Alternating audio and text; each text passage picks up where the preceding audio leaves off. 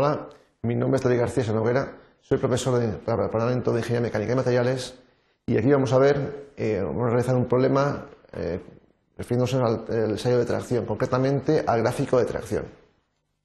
El objetivo de este objeto es, en primer lugar, conocer el gráfico de tracción, a continuación, calcular las tensiones que producen una determinada deformación, distinguir entre zona elástica y plástica y por último, aplicar el concepto de recuperación elástica que se produce durante un ensayo de tracción.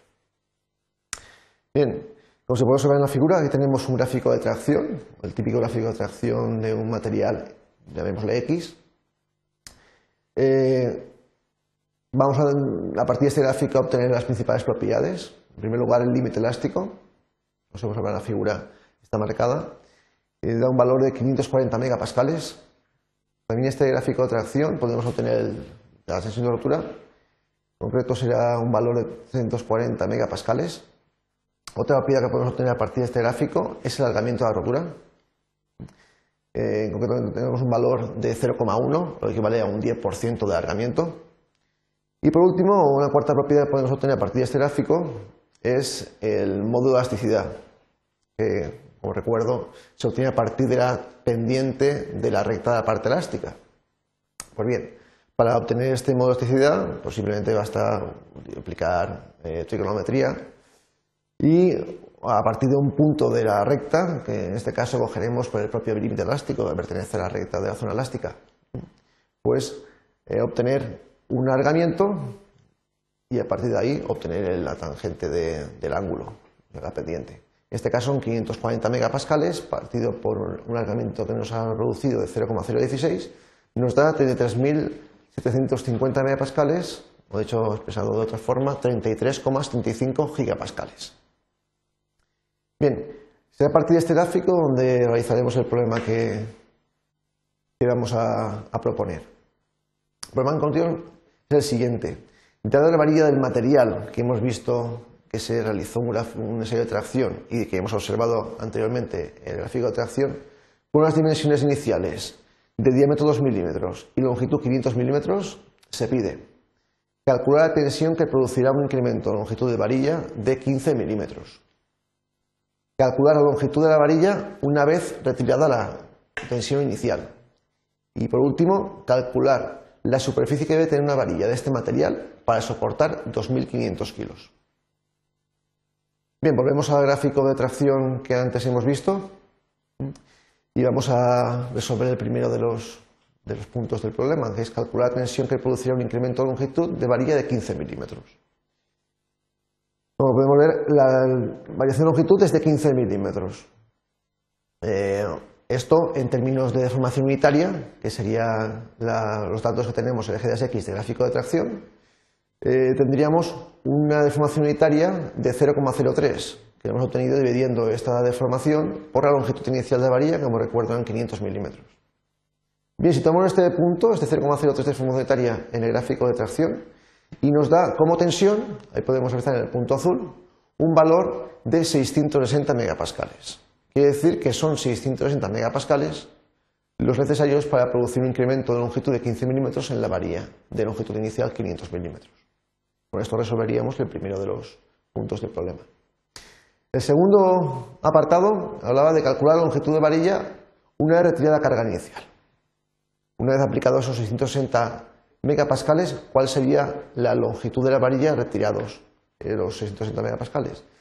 Como podemos observar en el gráfico, estamos por encima del límite elástico, por tanto estamos dentro de la zona plástica y habrá una deformación permanente y una deformación que se recuperará.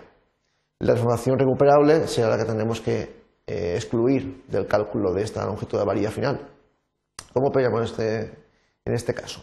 Pues bien, eh, bajaremos a partir del punto de tensión de 160 megapascales con una paralela, paralela a la recta de la zona elástica y nos dará como una como deformación unitaria el valor de 0,01, tal como se aprecia en el gráfico.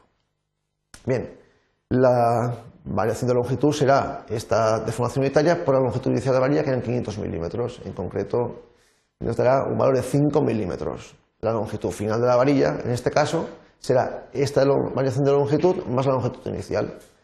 los 500 milímetros de longitud inicial más los 5 de variación de longitud, que da un valor de 505 milímetros. Se puede observar es una longitud inferior a la que hemos obtenido en el apartado anterior, puesto que se ha retirado la carga y ha habido una recuperación elástica. Bien, afrontamos el tercero de los apartados del problema, que es el de calcular el diámetro de varilla necesario para soportar 2.500 kilos. Como sabéis, eh, a la hora de calcular, de hacer un dimensionamiento de cualquier pieza, se toma como tensión máxima admisible el límite elástico.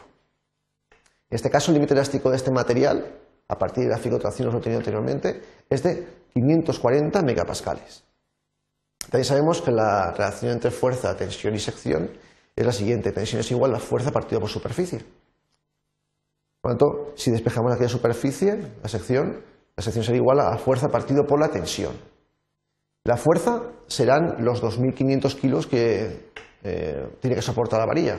Y la tensión, la tensión máxima admisible, que es el límite elástico del material. Operando y transformando los kilos en newtons, conocemos que 9,8 newtons es un kilo.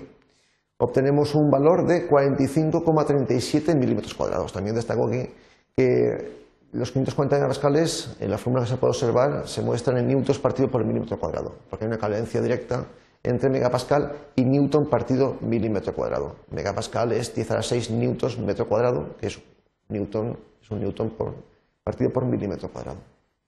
Obtenido ya la superficie, simplemente habría que obtener el diámetro, con una reacción por todo el mundo conocida, que la superficie, sección es igual a pi por diámetro cuadrado partido por 4. Desparjando aquí el diámetro, obtenemos esa, una reacción que es raíz cuadrada de 4s partido por pi, y colocando ahí los datos que tenemos, que es la sección de 45,37 milímetros cuadrados, obtenemos un diámetro de 7,6 milímetros. Con esto habríamos resuelto el tercer apartado del problema. Conclusiones de este, de este objeto, podemos decir que el ensayo de tracción permite determinar las principales propiedades mecánicas de un material. El gráfico de tracción permite calcular las tensiones soportadas por un material. Y por último, el gráfico de tracción permite además dimensionar piezas sujetas a esfuerzo de tracción en función de la carga que se desea aplicar. Eso es todo. Gracias por